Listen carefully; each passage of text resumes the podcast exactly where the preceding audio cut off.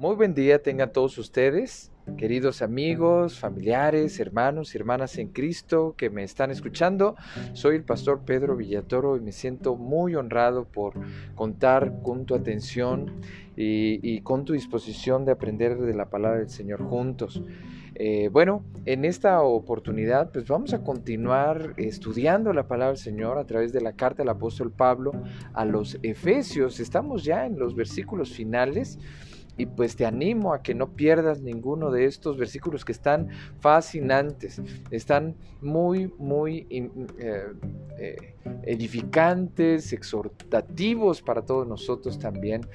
Pero bueno, vamos a, hacer lo siguiente. Ya hemos estado leyendo algunos versículos del, Evangelio, bueno, de esta carta, de esta palabra del Señor, y vamos a leer versículos 12 por favor, versículos 12 al 18. Ya hemos estado leyendo del 10 al 20, ahora vamos a concentrarnos en esta porción que, bueno, es más, eh, es más relacionada con los elementos de la armadura de Dios. Y bueno, ya hemos platicado acerca de eh, la necesidad de tomar toda la armadura de Dios.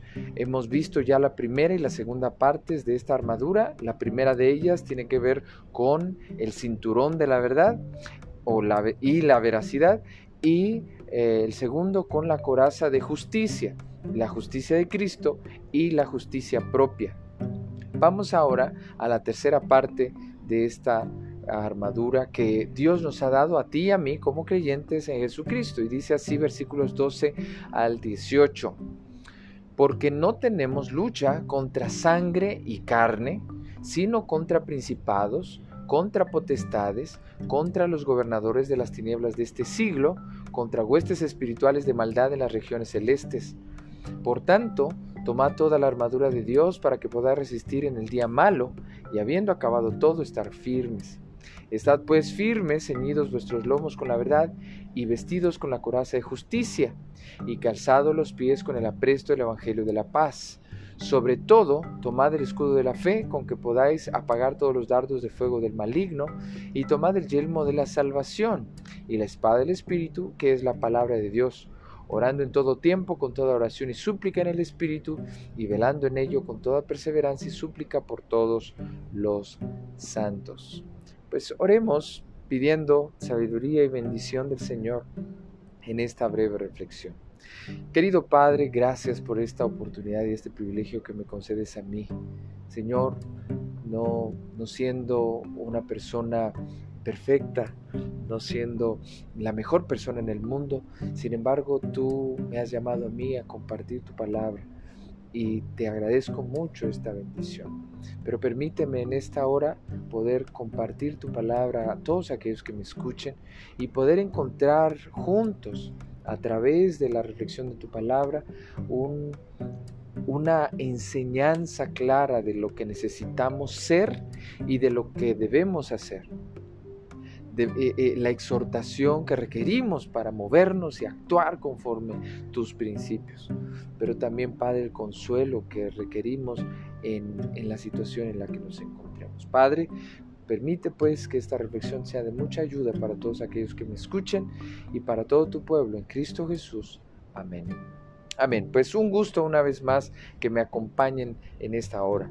Pues hablando de la armadura que los soldados romanos llevaban, pues tenemos estas tres primeras partes eh, elementos de la armadura. Tenemos el cinturón, que no solamente eh, como cinturón, ¿verdad? Estamos hablando de sujetar eh, una parte de la armadura y especialmente toda la lo que se le llamaría como una malla, una falda de tipo protectora para la parte inferior de la entrepierna y las piernas.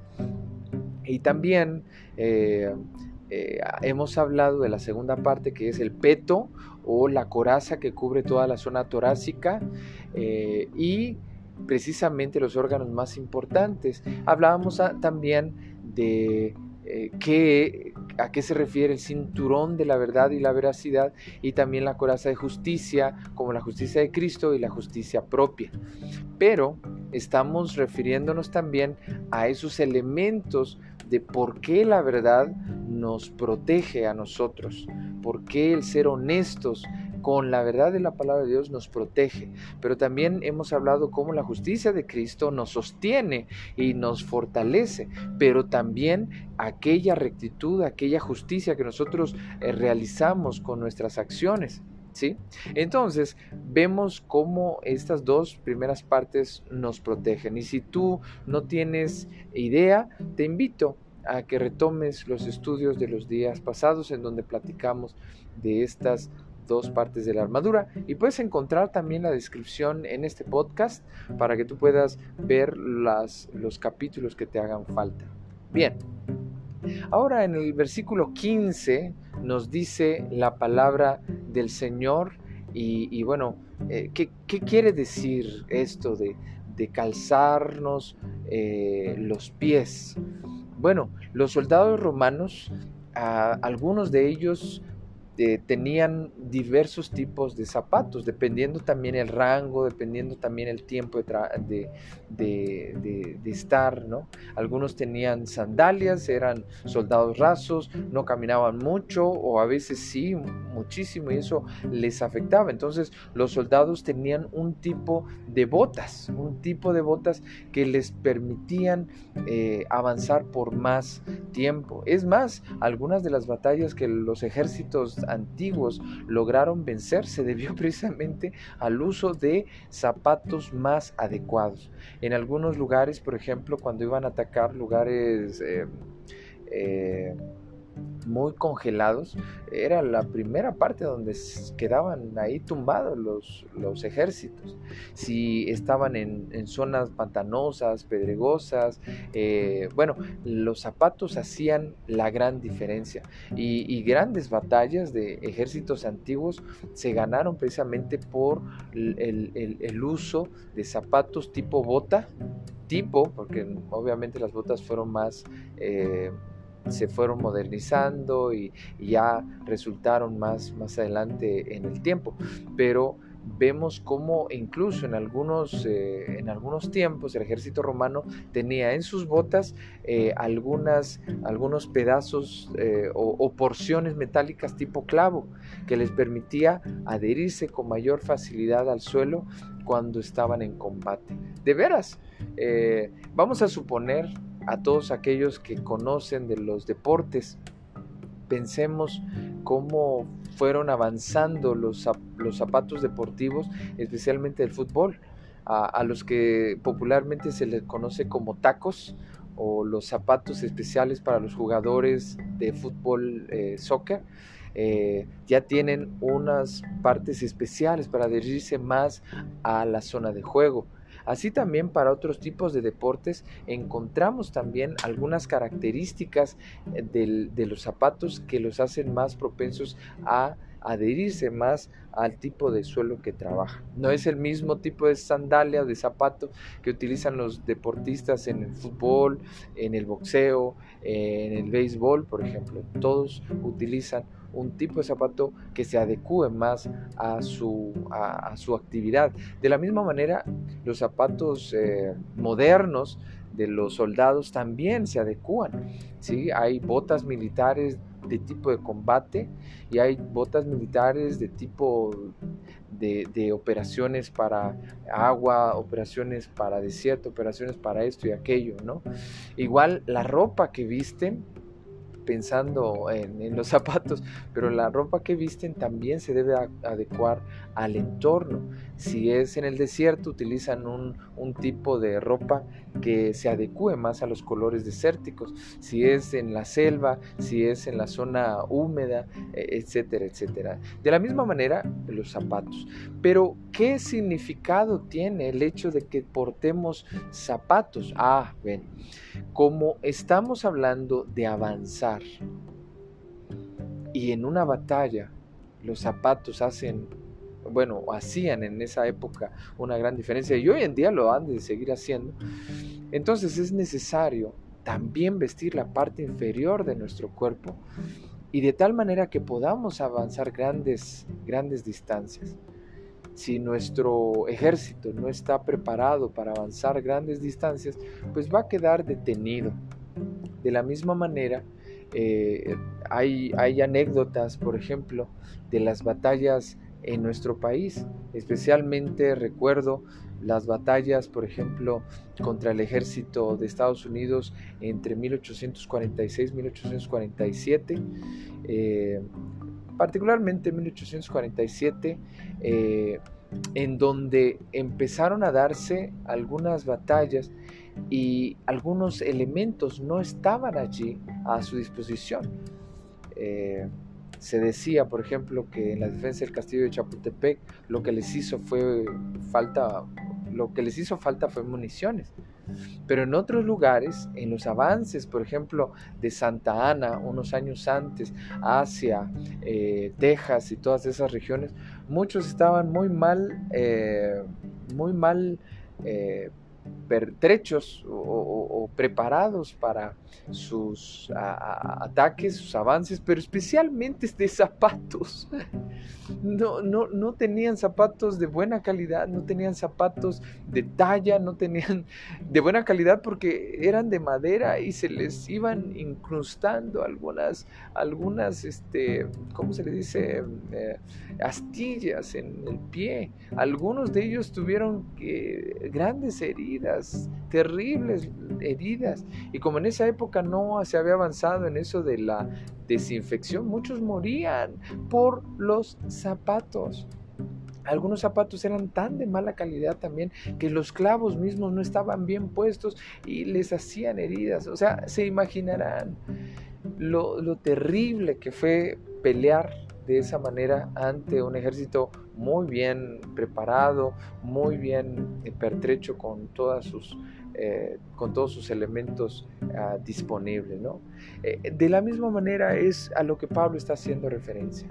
Qué bueno que ustedes se pongan los zapatos para avanzar en esta batalla. Ahora, ¿qué significa el hecho de que nos calcemos con el apresto del Evangelio de la paz? Bueno, no es el Evangelio los zapatos, no, sino los zapatos es precisamente tener esa disposición.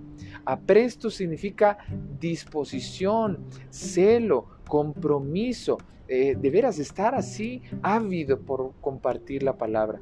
El Evangelio no es el zapato, el Evangelio es la palabra de Dios, pero el Evangelio implica todo el trabajo de marcha, eh, implica todo lo que va a anunciar, ¿sí?